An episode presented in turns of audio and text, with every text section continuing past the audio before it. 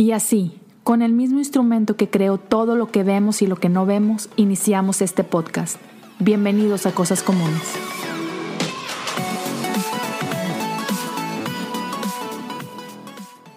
Bienvenidos a un episodio más de Cosas Comunes. El día de hoy estoy bastante emocionado porque estoy con uno de los mejores guitarristas, ah, sin duda, de la música cristiana en toda Latinoamérica. Eh, Chris Rocha, gracias, Vato, por estar con nosotros el día de hoy.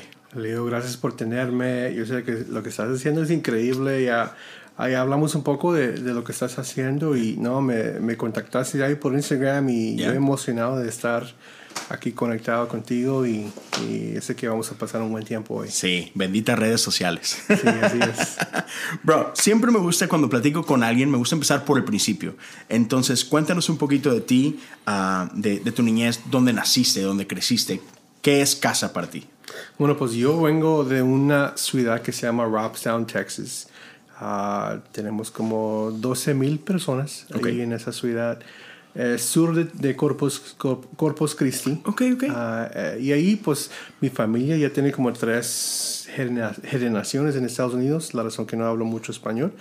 Nosotros, pues, crecimos así, puros uh, patriotic, ¿no? Puro de aquí de Estados Unidos. Mi papá peleó en, en Vietnam. No way. Sí, es, he's a Vietnam veteran. Uh -huh. Entonces, desde un niño, Respetos. yo crecí en una, en una familia de Estados Unidos.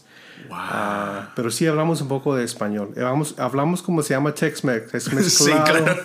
sí, entonces cuando yo hablo con mis papás, ellos comienzan en inglés y luego terminan en español. Así es.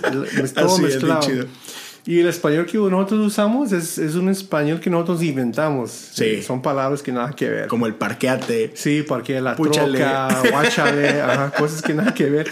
Entonces cuando yo comencé a viajando con Koalo, me, me hacía bullying el Koalo porque y me dijo, por eso no sé, no sé, nosotros dijimos uh, como chalupas.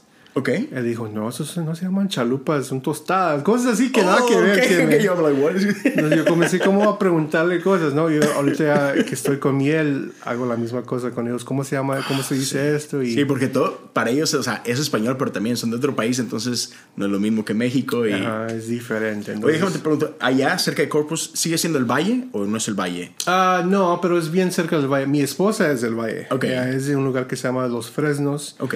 Ahí cerca de Brownsville. Ese Oh, lugar ¿cómo sí no? se llama el Yeah. valle. Pero eso es como unas dos horas de mi casa. Sí. Yo soy bien cerca del valle. Sí, yo una vez me perdí ya. Sí. Sí, veníamos, este, un amigo, yo todavía vivía en México, y un amigo me dijo, hey, ayúdame en Houston porque él quiere comprar maquinaria aquí en Ah, Houston. ok. Entonces, auctions, you know. Y de regreso de aquí rumbo a Monterrey, tomé una mala exit y terminé en Corpus Christi por error. Y yo, Ah. ok, ahora cómo le hago. Sí, yo sé cuál, cuál ruta llevaste Sí. ahí para... Pero bueno, entonces creciste allá. Crecí allá, ajá. ¿Estudiaste ya college y todo eso? Mira, yo nunca fui, nunca fui a la universidad, en college nunca fue. Ok. Fui. Um, y yo cuando graduated así, Sí, te graduaste. a high school, um, bueno, pues, backtrack. Sí. Eh, I was a senior, ok. Ah, estaba en la escuela y llegaron las, los maestras y los dieron los, todos los papeles que hice, todas las los diferentes carreras, ¿no? Hay doctor, abogado. Yo miré como 200 diferentes cosas ahí. Y yo me dije yo mismo, mira, yo, si yo intento estos, uno de estos, no voy a, A llegar a nada. no voy a llegar a nada, porque ya, yo ya me conozco. Sí. La única cosa que yo tenía en ese, pues toda mi vida estoy bien apasionado con la música, Ok. ¿no? Y yo dije, yo tengo que seguirle a eso, a eso, porque yo tengo un hermano mayor y él literalmente es un genio. Toda su vida, para él la escuela es súper fácil. Él terminó en el primer lugar de toda su escuela. Wow. Valedictorian, ah, fue a el- el- la universidad gratis porque es un genio, ¿no? genio, Y el gobierno le pagó por todo. Y, y es un electrical engineer ahorita, mi hermano. Ok. Súper. Y el- la, persona más humilde que vas a hallar, pero la persona más inteligente. Entonces él se agarró toda la inteligencia de la Sí, familia. él agarró todo. pues él, él y mi, mi hermana mayor también. La- ellos los dos son lo mismo. Yo y mi otra hermana somos el extremo. Ok. Bien creativos. Entonces yo, yo ya sabía, ya miré todas las opciones ahí de, de la universidad y ya sabía que si yo intento cada uno de esos no voy a hacer No. nada. Y yo quería ir a una escuela que se llama The Recording Workshop en Chillicothe, Ohio. Yo quería ir a ese lugar, lo miraba en, en internet y ahí estaba revisando todo, me, encan- me encantaba todo lo que ellos enseñaban. Pero la cosa es que mis papás no, ellos no tenían recursos. Oye, y en Ohio está el Rock and Roll um, Hall of Fame, ¿no? O sea. Ah, eso es en Cleveland. Pero, same state. Ohio, ajá, Ah, same state, ajá. ok. Entonces lo que, lo que pasó ahí es que yo, yo ya sabía, yo, y yo, esa es la única cosa que yo quiero hacer. Pero mis papás no tenían los recursos para mandarme. Ok. Ah, costaba como 5 mil dólares y no teníamos eso. En- pero yo sí tuve un amigo que él sí fue. Él dijo, oh, yo me voy a ir. Entonces él fue allá, era como un curso de seis meses. Cuando él regresó, le dije, mira, entrégame todos tus libros porque yo quiero aprender cómo hacer engineering y a- estudio, grabar. Entonces él me entregó todos sus libros y yo comencé a, a estudiar, um, a leer todo, cómo mi- microfonar, los equalizers, todo, ¿no? Para mezclar todo eso. Yeah. Y empecé a grabar todos los, mis amigos ahí en la casa. En- en, eh, mis papás tenían un double home trailer Ok. y ahí en, en el baño mi papá dijo, mira, aquí puedes comenzar. Ahí hazlo. Ajá, Eso fue ahí tu es primer estudio, mi el primer baño. estudio, ajá. Y en mi canal de YouTube ah, yo enseño un poco de eso. Ah, yo, yo grabé un video ahí en la casa y, y, y en el video yo, yo fui a demostrar el baño y dónde estaban las consolas y todo eso. Y, y, mi- y en ese video mis papás, ah, ellos hablan un poco de, de mi historia también. Padre. Pero sí, ahí empecé en la casa de mis papás y nunca fui a la universidad. Solo ahí. Yo, yo trabajé en un restaurante. I was a dishwasher. Um, y ordenaba como dos mil dólares de equipo en una página, página que se llama American Musical Supply. Ajá. Y en seis meses lo pagaba. Ok. Como eran como Ok. pagos. Sí, sí, sí. Con ese, con ese trabajo de dishwasher yo pagaba eso. Y ya. cada seis meses ordenaba otros dos mil dólares de, equipo. Mira nada más, dude. Ok, entonces déjame backtrack a little Ok. bit. Este, creces allá, eh, eh, eh, cerca del área de Corpus. ¿A qué edad fue que te llamó la atención la música o a, o a qué edad viste una guitarra y dijiste, de aquí soy?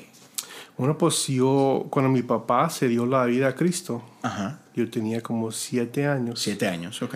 Y él era el trompetista de un cantante que se llama Johnny Canales. En ese tiempo él era muy No, no, famoso. no. ¿El de la televisión? Sí, ¿El ajá, TV show? ajá. No way. Ajá. Sí, mi- Oh. mi papá tocaba con Johnny Canales. ¿So él tocaba en el show la trompeta? Ajá, o, o- en, o en sus giras? ¿O both? En, la- en las giras. No, Ok. en el TV show. No, TV eso show fue antes del, del TV show, me imagino. Johnny Ajá, Canales, sí me acuerdo. Johnny Canales, ajá. Y, y luego, entonces mi papá, me, él sabía música, ¿no? Me enseñó eh, cómo tocar guitarra, así básico, pero me Ajá. enseñó. Desde un chiquilino yo empecé y, y me quedé obsesionado en la guitarra. Yo recuerdo de estar en la primera fila mirando al guitarrista. Yo so- hoy solito me sentaba en la primera fila y miraba al guitarrista que, que, que estaba tocando. Él, él agarró tu atención, luego, luego. Ajá, y luego en la casa yo llegaba e intentaba de, sa- de sacar las canciones con mi guitarra y todo eso, pero estaba obsesionado de un desde un niño con la guitarra. Man. ¿Y te acuerdas, o sea, esa primera guitarra, la recuerdas? ¿Acústica era eléctrica? Este, te, te la compró tu papá? ¿Te la- ¿Quién te la regaló? La primera guitarra fue de mi tío. Ok. Él tenía una guitarra en su closet. Llegamos ahí en su casa y me dijo, mira, esta es una gui-". no tenía marca, era una guitarra, no sé, no, no, pero sonaba, ¿no? Trabajaba. Ajá. Me dijo, mira, la puedes, la puedes La usar. puedes usar. Entonces ah, yo, yo empecé con esa guitarra. Wow. ¿Te acuerdas de la primera guitarra que tú te compraste? Ah, que yo me compré. Ok. Am, la primera. Ok. Después de esa guitarra, mi papá. Lo que pasó es que mi papá me compró una, una guitarra de un pawn shop que costaba, no sé, 200 o algo así. Ajá. Y tocamos en, en un talent show.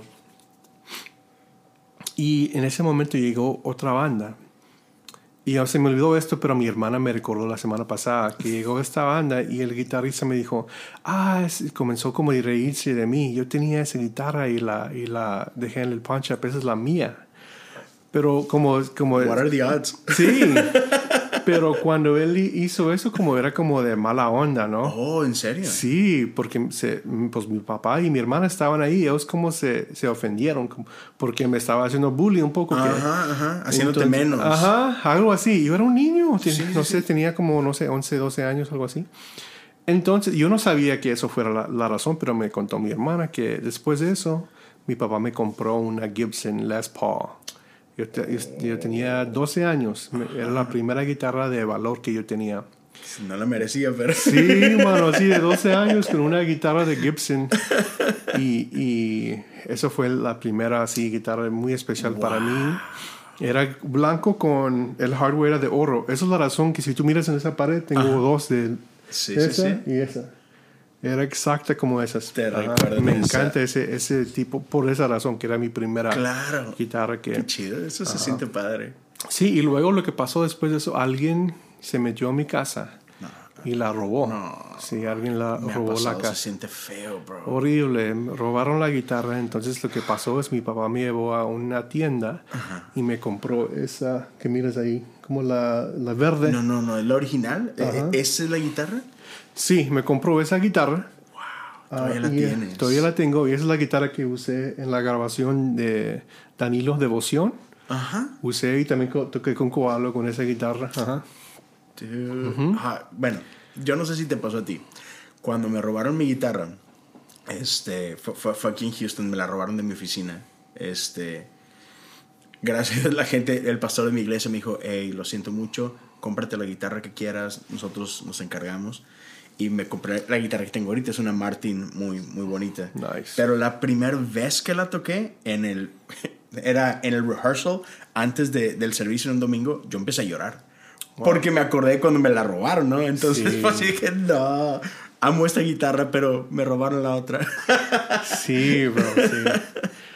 Sí, pero sí, feo. y, y lo que pasó es que después, después de esa guitarra compré de comprar más y todo eso, pero um, esas fueron las primeras. Fueron tus primeras guitarras. Ah, primeras guitarras. Wow, me encanta que todavía tienes esa. ¿Cuántos años tiene entonces ya esa guitarra? A ver, 22 años. Wow, dude. 22 años tengo con esa. Qué y hay muchos que, que me que la quieren comprar y no la puedo vender. No, no, eso es un tesoro. Ajá. Wow. Y luego dices que, que a los tus siete años tu papá se convierte, empiezan a ir a una iglesia, me imagino. ¿Te empezaste a involucrar en, en worship desde chiquito o no? En, en Ah, tu iglesia. Sí, claro. Yo, me, yo empecé tocando desde las... Pienso que tú tenía nueve años y ya estaba en la iglesia. Órale. Lo que pasó hoy es que mi papá, él comenzó una banda con, con mi, mi familia. Mis Ok. hermanas cantaban y tocaban el teclado. Órale. Ah, yo tocaba la guitarra y lo bueno es que mi papá, mi papá comenzó a comprar instrumentos. En mi casa yo tenía una batería, tenía bajo, teclados, guitarra. Entonces yo le empecé entrándole en, en todo. Eh, y la iglesia una semana tocaba el bajo, la otra semana la batería, la otra semana la guitarra, algo así. Entonces yo ahí en la iglesia yo empecé Te tocando de empezaste todo. a pulir ahí. Ujú, Sí. Dude, Qué chido que, que le dieron la oportunidad a un niño de nueve años. Sí, no bueno. pasa siempre. Sí, no pasa siempre. no. Entonces to- tocaste, fuiste expuesto a todos los instrumentos, Ah, ajá. pero la guitarra era tu... Eso es mi, es mi main instrument, Sí. la guitarra. Y y eso me, me ayudó mucho porque ahora soy productor y entiendo bien los instrumentos, cómo trabajan, cómo los puedes usar, y eso me ayudó mucho. Wow. Y entonces platicabas de que tu amigo fue a esta escuela que tú querías ir, regresa y te presta todo su material y ahí empezaste a como que a... Sí, empecé a, a- em- aprender, a leer, cómo, cómo usar los micrófonos, las frecuencias, todo eso. Y, y lo que pasó es que mi papá era, era cantante, entonces él, como me ayudó mucho mi papá. Él ah, consiguió, me, me consiguió clientes ahí con Oh, sus sí, amigos. Yo para comencé a a grabar. grabar. ajá. Dude, Y es que hay un, un montón de músicos en, en Texas. Sí. O sea, y sobre todo allá en tu área, allá en el, en el sur, este cerca y el valle, pues han salido grupos impresionantes. Mucho Claro. de Tex-Mex y todo, pero, o sea, ah, ¿quién es? Um, Intocable es de allá, ¿no? Entre muchos otros. Sí, no, hay muchos, mucho talento ahí en esa área del Corpo, San Antonio, o sea, esa área mucho, mucho talento. Y entonces te empezaste a, a grabar desde esa edad, jovencito. Sí, desde un joven, yo, un amigo mío que se llama Esiges Rangel, nosotros le ya com- empezamos a entrarle a la producción como de 7, 18 años. Um, sí, y, y, me encantó. Eso me, me ayudó mucho. Me, me, y todavía hoy es lo que hago. Claro, aquí estamos. Me encanta eso. Que igual, yo sé que, que amas tocar y todo, pero si te dieran a escoger una cosa, tocar en un escenario o estar en un estudio de producción grabando, ¿cuál escoges? Mira, eso es muy, es muy complicado porque es algo que... Sí, porque la cosa es que los otros de la banda, ellos, ellos viajan y tocan y regresan y están con sus familias, están tranquilos, pero yo regreso y directo al estudio, ¿no? Pero me, me, encantan los dos, eh, casi lo mismo puede, puede ser. ¿Sí? me encanta el... Eh, más que todo, ahorita ya que ya siento mi edad, ¿no? Ya tengo años haciendo esto, ahorita yo siento que Dios me ha llamado diferente. Eh, anterior era para producir y hacer lo más posible, pero ahora yo siento que, como se dice, my calling. Ajá, sí, como tu llamado. mi llamado es más a, a, inspirar a otros muchachos, otros músicos que quieren hacer eso también. Esa es la razón que este año, más que todo, ya empecé haciendo muchos masterclasses viajando y, y por esa razón, no por decir, mira todo lo que yo sé, eh, tengo años haciendo eso, no, es, es más para eh, pasar tiempo con los músicos y inspirarlos y eso es como yo pienso que eso es mi llamado hoy en esta parte de mi vida. Que estás diciendo eso, o sea, como que tiene muchísimo sentido porque, y no sé si es el caso, pero te he visto mucho apoyando bandas nuevas y tocas con ellos y me imagino que estás produciendo con ellos, pero al menos como te veo yo, te veo como un mentor para ellos. O sea, no sé si sea el caso, pero con lo que me estás diciendo ahorita, con que make sense, de que estás apoyándolos, pero estás no solamente tocando para ellos, no solamente estás ayudándolos a producir, sino te veo como ese, con ese corazón de papá, como que llevándolos. ¿Sí? sí, no, es cierto. Y yo ya tengo una, una misión ahorita y estoy, estoy diciendo esto lo más duro posible. Es que, mm, pues déjame explicar la razón que estoy diciendo mucho de esto. Tengo unas, unas ah, han pasado cosas en mi vida que yo he notado la cultura que tenemos muchos nosotros uh, músicos en la iglesia, que nosotros lo que sabemos, pensamos que eso solo es para nosotros. Mm, yo he mirado eso mucho. Una vez, uh, yo recuerdo, tenía nueve años en la iglesia. Llegó ahí unos, unos hermanos. En ese, en ese tiempo eran los más talentosos que ya he mirado en mi vida. Llegaron, tocaron un concierto que, wow, yo sorprendido del talento que tenían ellos. Después del concierto, yo fui al guitarrista, yo fui a hablar con él. Y le pregunté, bro, mire que en esta canción tocaste este acorde, yo nunca he mirado ese acorde en mi vida, que ¿qué fue? Y él me dijo, son 30 dólares por cada acorde. Y se fue. Sí. Eso me impactó, imagínate. Yo tengo 40 años, mano. Eso me pasó cuando tenía 9 años. Eso, eso me, me dio duro. Otra vez, otra, otra... Qué, bárbaro, Qué mala onda, ¿no? Sí. Y otra historia, yo tenía 20, 20 años era cuando tomé la, la, una posición en una iglesia. La primera vez que estaba en una iglesia, parte del staff. En el estudio y, tuve un problema con una cosa en el estudio que no, no tenía una solución. Llamé a la única persona pues, que era mi amigo, ¿no? Yo pensaba, ese es mi amigo, me va, él, me va, él me va a ayudar. Y le pregunté el problema y él me dijo, no, lo vas a, solo dale tiempo, vas a sacar una solución. No me quiero, no me no te quiso ayudar. No me quiso ayudar. Ajá. y hasta, mucho eso. Ajá. Y hasta dos años atrás yo, yo tengo unos amigos, buenos amigos que me contaron esa historia, que tenemos una persona en común, que, ellos querían saber una cosa, le preguntaron y él, él les contó, él les dijo, la seguridad cuesta. No le quería dar nada de información, ayudarles nada. Entonces eso me ha, me ha dado duro, ¿no? Yo quiero a, cambiar la cultura que tenemos nosotros músicos en la iglesia. Que imagínate si nosotros cambiamos eso y comenzamos a enseñarle a otros todo lo que sabemos, ¿cómo va a crecer el reino de Dios? que dar de gracia lo que gracia ha recibido. Entonces, eso es mucho la razón que yo estoy diciendo lo que estoy diciendo ahorita, tratando de ayudarles a los muchachos, porque yo sé qué difícil es tratando de hacer algo, la excelencia de Dios eh, para su reino y, y escribir canciones, hacer producciones. Eso no es fácil. Y hacerlo solo, porque yo lo hice solo. Yo, yo, yo ahí empecé a leer libros y puro trial and error, ¿no? Sí, sí, Prueba y um, error. Ajá. Entonces, pero si podemos cambiar esa cultura y enseñar a nuestros hermanos cómo hacer las cosas, entonces yo estoy en esa, en esa misión este año. Me encanta, vato. Está bien chido. Gracias por hacerlo. Porque justo como lo estás diciendo, no cualquiera lo hace, ¿no?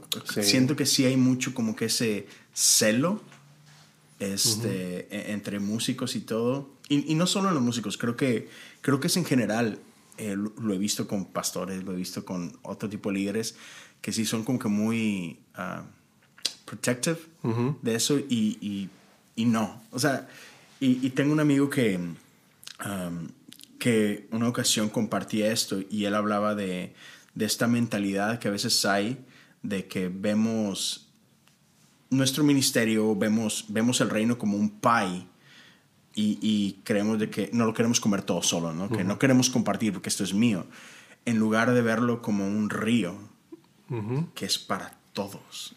pues la Biblia, the Bible says the harvest is plenty. Sí.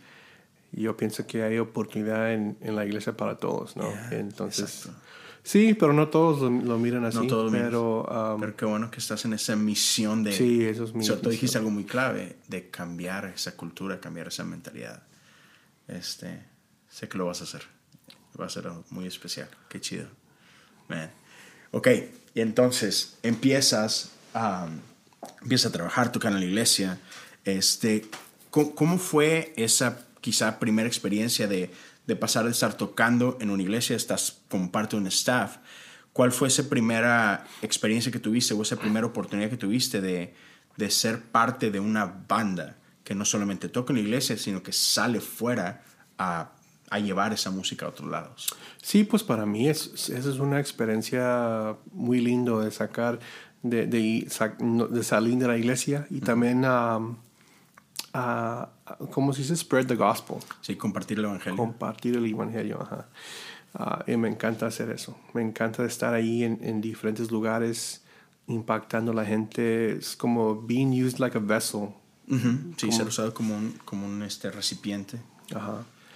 Y, y, estoy bien agradecido con Dios que me ha bendecido mucho. Yo, yo siento que tengo el favor de Dios. Mi, mi mamá todo el tiempo me, me, me, dijo eso como un niño. Desde un niño me dijo, mira, mi hijo, es, eh, es bien importante que te quedes en la iglesia. Tú me preguntaste algo antes que empezamos.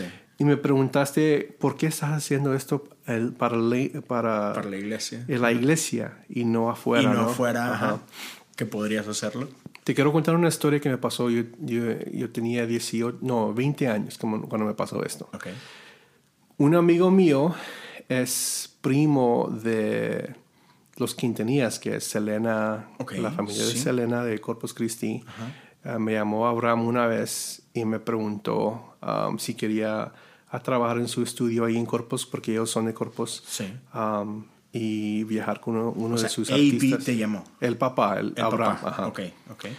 Entonces, en ese mismo tiempo, uh, una iglesia me quería contratar, contratar de Beaumont, Texas. Okay. Entonces tuve que tomar una decisión. En ese, en ese tiempo, el estudio de, de los Quintanías, Abraham Quintanilla, era el mejor. Era como, no sé, un millón de dólares ese estudio. Increíble ese estudio. Uh, a viajar con uno de sus artistas y grabar en su estudio o irme a una iglesia y ser parte del staff. Y yo siento, y, y, yo oré, y dije, Dios, ¿qué, ¿qué, qué, voy a hacer? Porque ya tengo que tomar decisiones que van a afectar el resto de mi vida. Y yo siento que Él me dijo algo muy, muy claro. Él me dijo, si tú te quedas cerca de mi iglesia, nunca te va a faltar nada.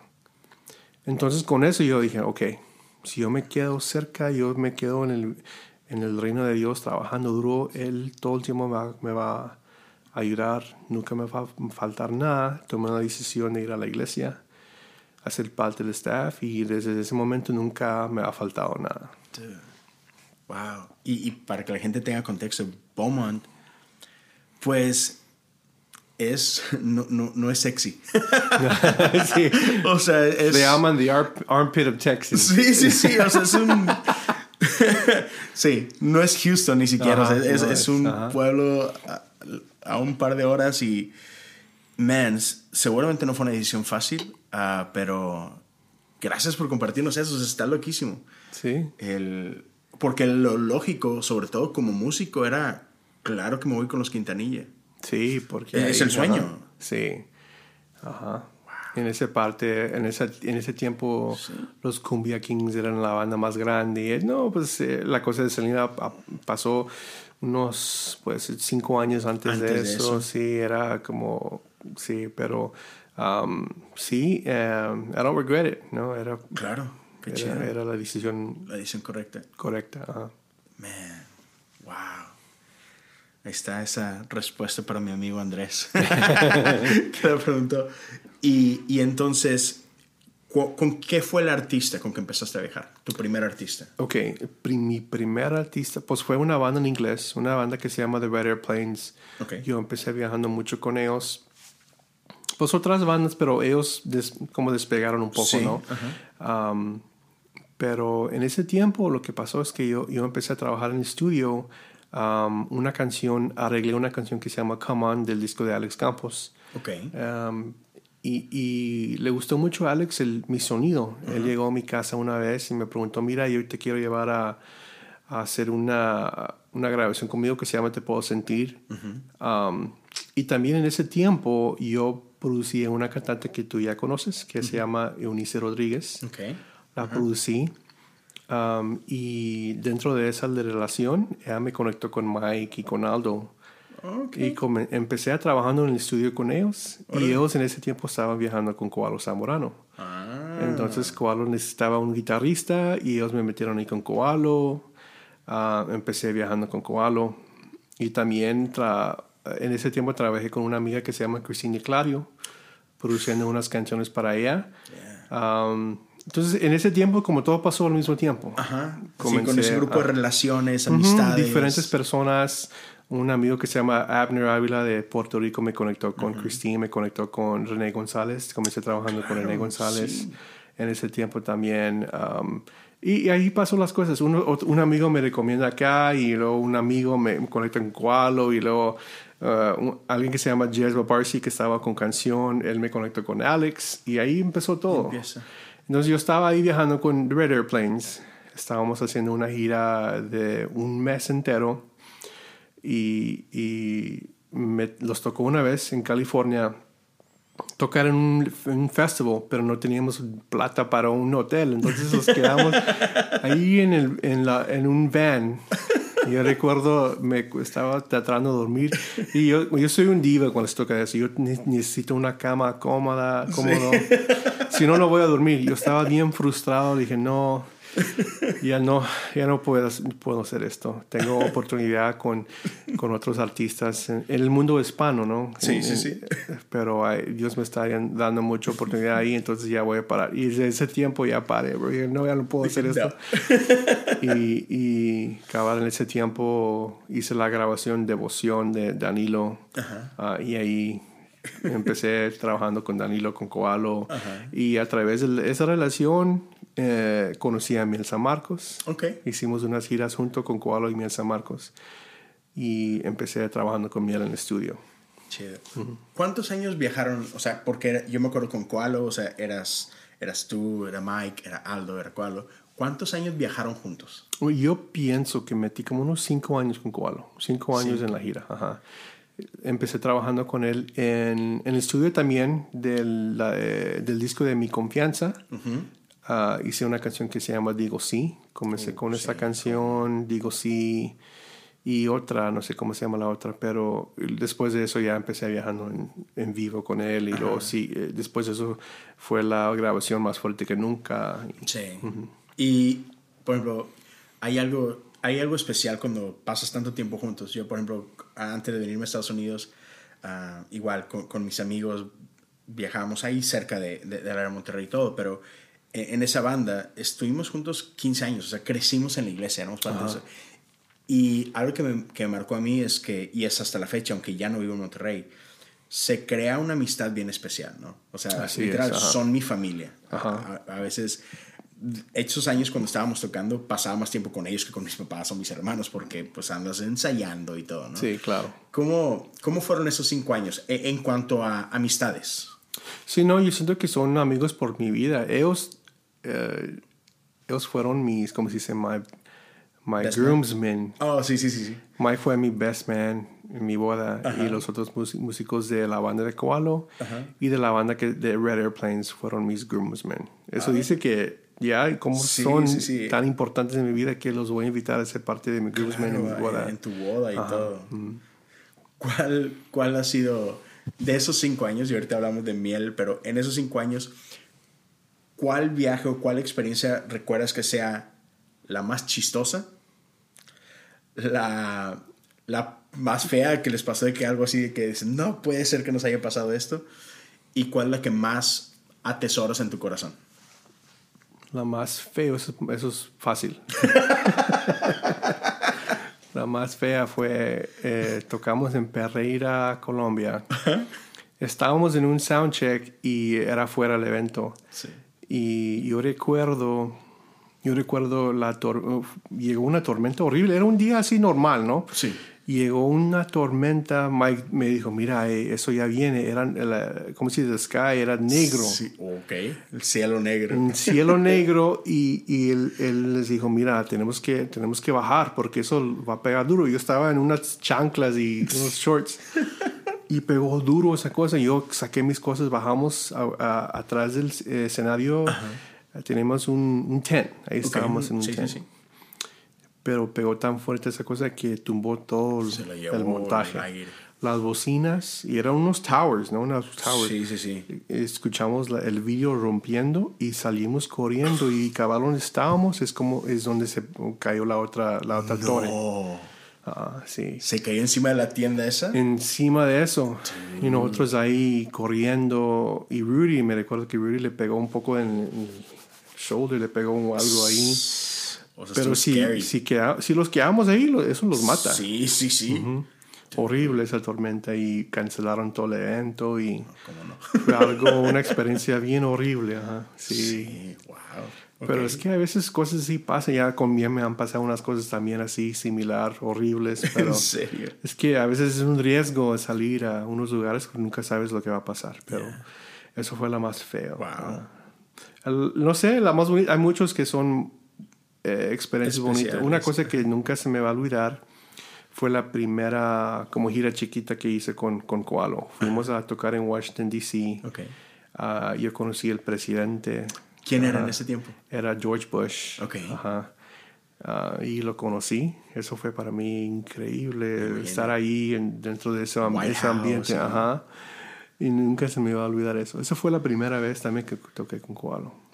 No. Sí, la primera Oye, vez que me invitó. buena onda. Y me imagino que es con todo el equipo de seguridad y todo. Sí, fue que, una, co- una locura. Yo- ¿Dónde estoy? Sí, porque antes que, antes que entró el presidente, era una, un desayuno. Entonces le entraron toda la seguridad, quitaron todos los platos y los forks y los knives, porque eso es como... ¿Arma? Son arma. ¿ah? Limpiaron todo lugar. El equipo que dejé ahí, mi, mi equipo lo tenía que dejar el día antes. Para que lo revisaran y todo. Sí, es una cosa muy... Y en- meten esa cosa, no sé cómo se dice, el podium de Estados Unidos, la que tiene el sello y Sí, todo sí, eso. sí. Es una- fue una cosa increíble mirar todo eso, Todo cómo ellos eso. trabajan. Ajá. Y yo sé, o sea, a lo mejor se va a escuchar mal lo que voy a decir, pero, o sea, el presidente es una persona como tú y como yo, pero a la vez no. O sea, Sí, así como que el saludarlo y todo, me imagino que sí se debe sentir así como que, wow, estoy con el presidente. Like, Sí. this is a big Yeah, deal. Porque es la posición que él Ajá, toma, ¿no? en la oficina, ¿no? posi- Ajá. Sí, fue increíble esa experiencia. Yeah. Sí, sí, debe ser. ¿Y lo más chistoso que te haya pasado con ellos? Chistoso. Wow, wow, es que son muchas cosas, mano. Que, que se puedan decir a... que se puede decir, estoy pensando qué puede ser. Es que con, con ellos todo el tiempo, bro, es que es- eh, eh, son, hasta hoy en día los miro y pasamos buen tiempo y Sí. son muy buenos amigos, pero Sin duda. estoy tratando de, de pensar de una vez que, que me sale así, wow. Um, puede ser más tarde te lo cuento. eh, Hay Ok, que ok. pensar. Perfecto, me quedo con eso.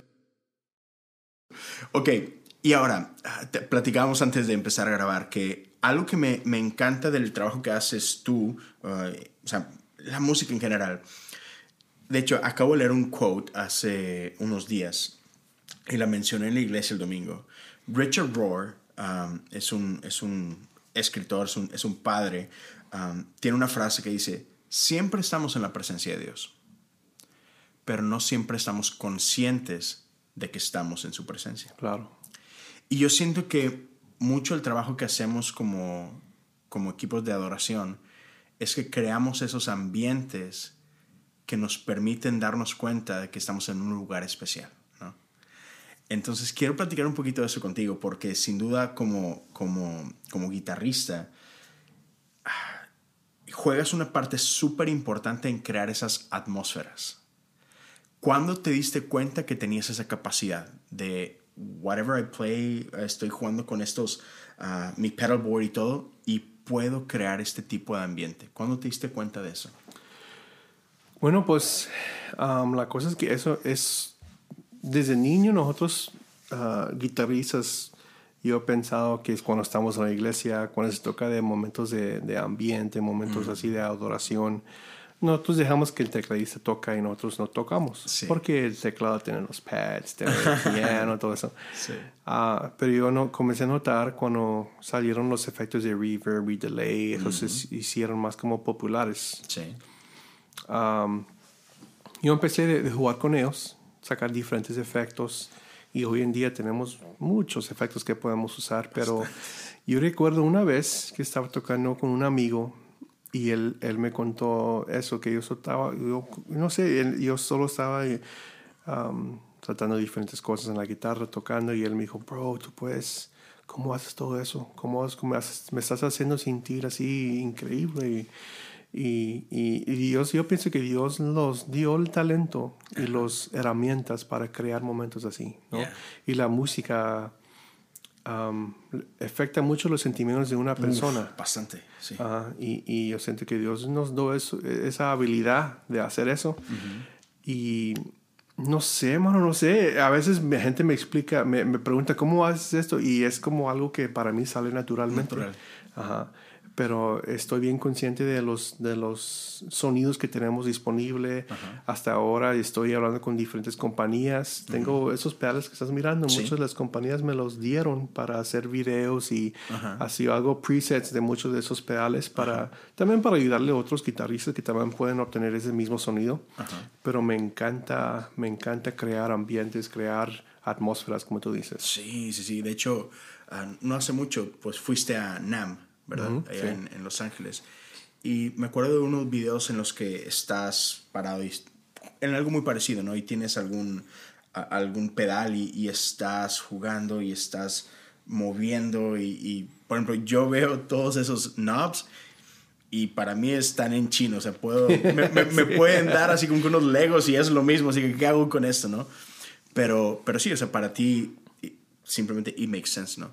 Ah, pero, pero me encanta cómo te tomas el tiempo de experimentar, ¿no? Por ejemplo, antes de, ya sea, bueno, hoy ya tienes, no sé, 20 años haciéndolo, 30 años haciéndolo, ¿no? Pero, ¿cómo haces normalmente o cuánto tiempo le dedicas a crear estas atmósferas? ¿A que- ¿Cuánto tiempo pasas diseñando sonidos en tus pedales? Bueno, pues eso depende. Ahorita tenemos una nueva gira, entonces yo, yo me siento que antes, como una semana antes de la, de la nueva gira, yo empiezo de, de sacar los sonidos que voy a usar para esa, esa producción. Ok. Pero lo que hice la semana pasada, um, invité, un, invité a un amigo que se llama Andrés Castro, él toca con una banda que se llama Generación 12 de Bogotá. Él llegó aquí una semana conmigo y grabamos casi como 80 videos en esa semana de diferentes cosas de enseñanza, de hacer cómo puedes aprender diferentes acordes. Y la cosa es que cuando se toca de esos pedales, de los reverbs y los delays, tienes un, tienen unos, fun- unos functions que son muy importantes que te ayuda a sacar el sonido que tú quieres. Entonces hicimos unos videos enseñando cómo la cómo gente puede sacar esos sonidos y cómo puede manipular eso a su gusto. Wow, dude. Y esos, esos videos, por ejemplo, eh, todo ese material que han creado, ¿está disponible para la gente o tiene que ir a algún tipo de masterclass, pagar algo por ellos? O, sí, lo que voy a hacer con eso, estoy en eso ahorita, estoy editando los videos, mezclando todo lo que hicimos. Um, y yo quiero lanzar un subscription plan para los guitarristas que pueden tener acceso de todo eso y también tener acceso de, de, de mí. Yo voy a ser involucrado, involucrado. Involucrado y Andrés también, nosotros dos y que podemos ayudarle a la gente, como, como crear una comunidad. Como coaching, como así, exacto. Que todos estamos metidos en eso y si tienen unas dudas de unas cosas, hay material y cada mes quiero subir más material y, crear una cosa, una comunidad así grande de puros guitarristas Um, es una visión que yo tengo, que ya tengo, yo, Dios me dio esa visión el, como el año pasado y tenía miedo, porque hacer algo así es, no solo es mucho trabajo, pero también se estás tirando ahí, ¿no? Y, y entonces fue una semana sin trabajar, para mí es, es fuerte, aquí metidos muchos videos, bueno, grabamos todo el día, unos cinco días de unos 10 horas por día grabando videos, era un, eh, muy, muy difícil. Muy intenso. muy intenso para mí y esa semana yo dormí así, me metí en la cama como y dormí así rápido, estaba cansado, así, una pierda, pero uh, yo pienso que ese, ese material va a ser de mucha bendición para muchos guitarristas. Sí, es que es increíble cómo, cómo cuando haces bien tu trabajo, o sea, lleva, lleva el nivel musical, así literal, a otro nivel, pero cómo eso afecta a, a la atmósfera de un lugar es, es impresionante. Y mucha gente cree, por ejemplo, no sé si te ha pasado a ti, pero conozco amigos que ven todo eso y dicen, ah, eso es show. Ah, ¿por qué, ¿por qué tanto? ¿Por qué tanta luz? ¿Por qué tanto? ¿Por qué gastan tanto en eso? Y así como que, dude, es que estás creando una atmósfera y algo que aprendí yo, que, un pastor me, me enseñó es, nosotros tenemos la responsabilidad de quitar todos los obstáculos, todas las barreras que le impiden a la gente tener un encuentro con Dios. Entonces, crear todos estos ambientes musicales, eh, el poder tener todas estas herramientas, no es, al menos como yo lo veo, no es, este, ah, no es show, no lo veo como, are you just showing off? No, estás ayudándole a la gente a que puedan tener un encuentro con el Dios vivo. Entonces, e, el tener todo esto y poner todo eso disponible para la gente va a ser oro. Sí, bro, yo estoy, sí, estoy súper emocionado de eso. Ah, porque sí es importante que nosotros tomamos en serio lo que estamos haciendo. Porque la realidad es que hay gente quebrados, bro. Hay gente que necesita escuchar a Dios, necesita estar ahí. y nosotros, si nosotros llegamos a tocar algo a los, así a media, ¿no? no eh, Dios no va, vamos a destorbar lo que Dios quiere hacer. Es bien importante que nosotros llegamos y hacemos lo mejor que nosotros podemos hacer para que Él se pueda mover y Él puede tocar los corazones de la gente. Sí, me gusta. Y, y hablando de eso, ah, por ejemplo, ¿tú qué le recomiendas a un chico que está empezando? Que, que, acaba de agarrar una guitarra o que tiene unos pocos años, este, ¿qué le recomendarías tú uh, para, para llevar este, este don que Dios le dio, porque es un don, ¿qué le recomiendas tú de cómo cuidar ese don? Bueno, pues um, es bien importante llegar listo a la iglesia, ¿no? También cómo, cómo, vives tu vida afuera de la iglesia es bien importante. Tienes que ser una persona que tienes que ser un ejemplo para otros. Es que muchos miran el músico y piensan oh, mm, como, oh, es estudiar esto y hacer esto y eso. No, hacer un músico para Dios no solo es eso. Eso es importante, saber tu instrumento, conocer lo que, la, la, la parte técnica, pero también es importante vivir tu vida bien para que Dios te pueda usar. Eh, y tener un buen corazón. Yo conozco músicos que son, tienen talento, mucho más talento que yo.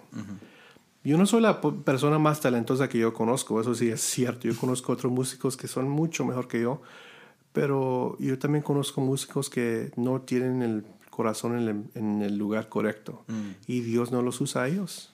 Entonces, hacer un músico efectivo, tienes que ser una buena persona también, porque mm. si, no, si no, Dios no te puede usar. Esa, esa gracia.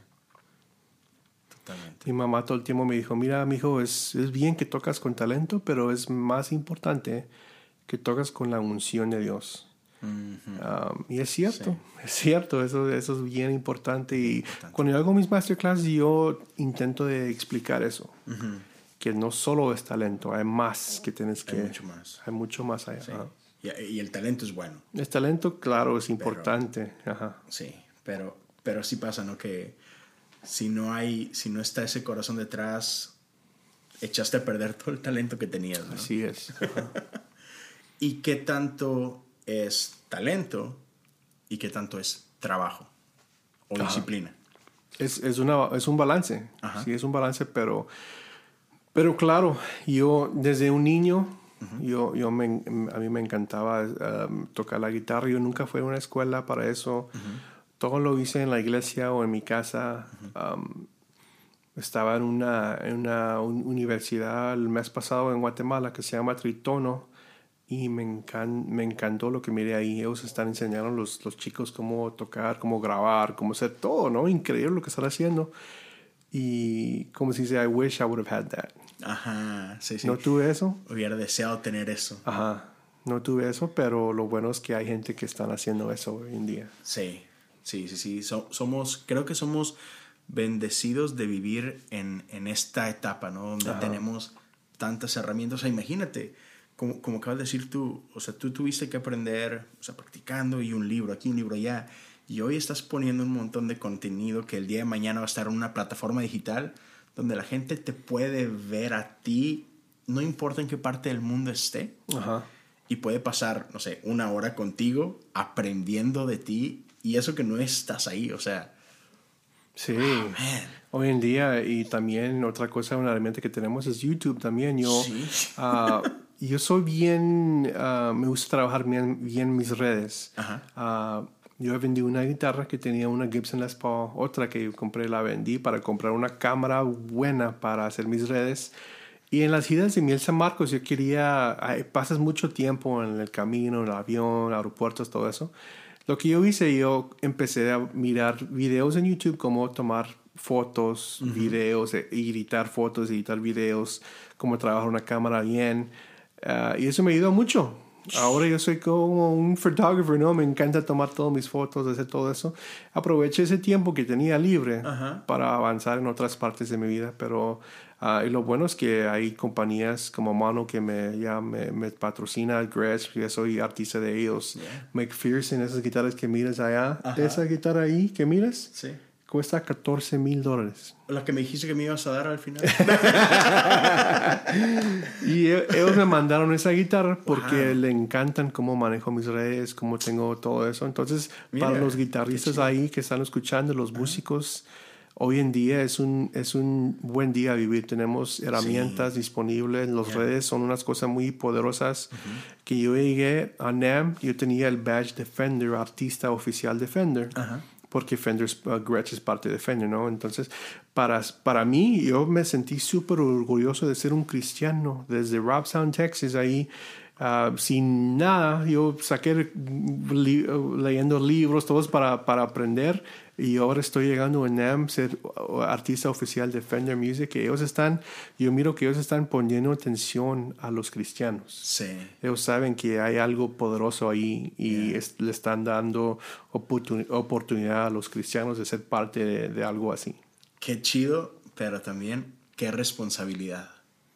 O sea, y, y, y, es ahí donde quiero regresar a lo que, a lo que dijiste hace poquito, donde el talento no es suficiente, sino esa otra parte de, de, tener una vida coherente, ¿no? O sea, de que, que, tu vida refleje, tu vida fuera del escenario, refleje esa parte también, ¿no? O sea, el dar ese buen testimonio, eh, el, el, el, ser íntegro, o sea, toda esa parte, ¿no? Porque tienes muchísimos ojos sobre ti, ¿no?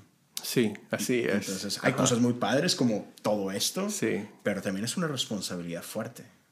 Sí es. Y, y, lo bueno es que Pues yo y mi esposa, los dos somos bien conscientes de eso. También ella es una pastora de jóvenes, es pastora de niños. Mi esposa es una persona increíble para hacer cosas para Dios también. Y, y lo bueno es que ese matrimonio me ayudó mucho a mí también porque yo aprendo cosas de ella, ella aprende, aprende, cosas de mí. Pero sí, sí es bien importante ser un ejemplo bien para otros músicos y claro.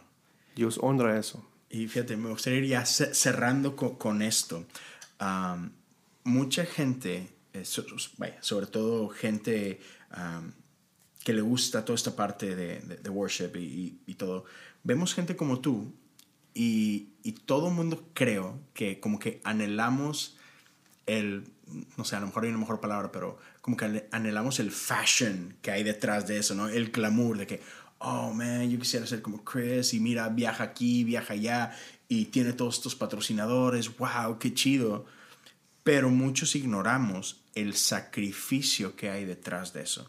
O sea, obviamente el sacrificio desde el tiempo que has puesto para desarrollar tus dones, tus talentos, pero también, men, o sea, cada gira eh, es tiempo que pasas lejos de tu esposa, lejos de, de tus hijos. Cuéntanos un poquito esa parte, o sea, de, de, cómo balanceas o cómo intentas balancear tu tiempo en familia y tu tiempo fuera. Sí, eso fue una cosa que tuve que aprender muy rápido, porque la, el primer año que comencé a viajar con mi San Marcos era uno de los años más difíciles para mí, porque ah, mi esposa, ella es, es, bien importante que yo esté ahí con ella, ¿no? Nosotros tenemos love languages en nuestra vida y ella... Una de, de, los love languages de mi esposa es quality time. Entonces eso es, le afecta mucho si estoy afuera, ¿no? Y tuve que aprender cómo manejar todo saqué las cosas que no eran tan importantes en mi vida. Y, y, ¿cómo se dice? I had to prioritize. Sí, tuviste que poner prioridades. Ajá, en las cosas importantes. Yo viajaba con él y yo regresaba y ya sabía que el día siguiente no era nada, nada de trabajo. Era tiempo de conectarme con mi esposa, con mis niños, de llevar los niños a pasear, poner más quality time con mis niños también y con mi esposa para como mantener esa conexión. Sí. Uh, FaceTime es una herramienta muy uh, importante que tenemos. Sí, sí, entonces estoy en, no sé, Argentina, o Europa, algo, y ahí puedo hablar con mis niños por el teléfono, FaceTime, todo eso.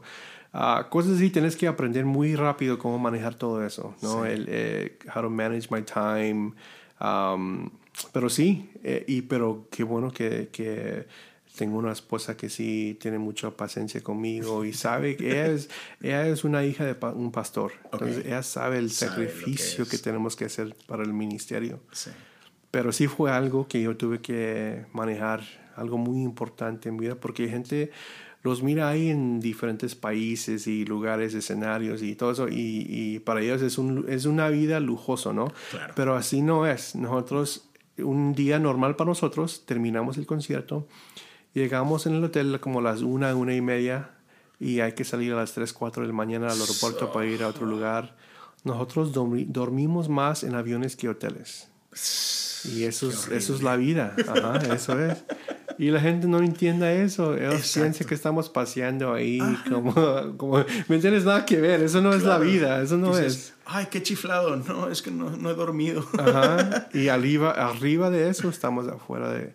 No estamos con nuestras familias, que es el, para mí el sacrificio más grande que hacemos nosotros. Totalmente. Sí. Digo, para nada me ha tocado vivir ese extremo de lo que tú vives, pero pastoreando jóvenes, pues en el summer, pues estás fuera, en muchos campamentos y claro, todo. Y cuando estaba solo, se quedamos solo mi esposa y yo, o, antes, ah, me encantaba ir a campamentos. Pero después de que tuve mi primer hijo, odiaba los campamentos. Era, hacíamos FaceTime, pero después de colgar y verlo a él y todo, era llorar un ratito de que sí, quiero estar ahí.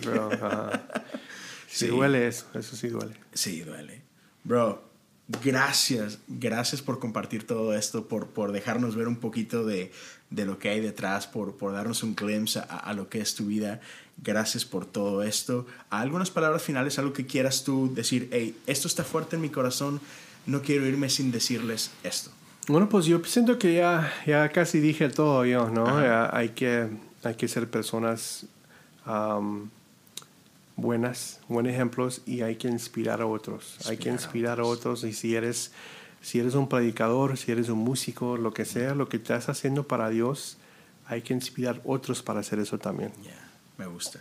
Con eso cerramos, amigos. Este, por último, diles tus redes sociales para aquellos que todavía no te conozcan. ¿Dónde Okay. te pueden? Mi, en Instagram yo me llamo Chris Rocha Guitar y también en Facebook Chris Rocha Guitar y en YouTube también Chris Rocha Guitar. Esos son los tres redes que yo manejo. Y pronto nos dejarás saber dónde va a estar todo este contenido. Ahí lo estarás Ah, poniendo sí. en tus redes sociales, ya que esté listo ese material. Síganlo para que se enteren y no se pierdan dónde va a estar ese contenido. Otra cosa, mi website se llama chrisrochaguitar.com y ahí va a estar todo el contenido. Se va a llamar CR Online. Ok. Ah, es, va a llamar el programa y como en- y mi cumpleaños es el 18 de abril y estoy voy a intentar lanzarlo ese día o Ah. a- alrededor de ese día. Es un bonito Ahí va a estar disponible regalo para ti Ajá, mismo. sí. Pues excelente, todos ya saben, a mí me pueden seguir en redes sociales como Leo Lozano HOU. Este, gracias a todos por estar aquí, nos seguimos escuchando muy pronto, que Dios los bendiga.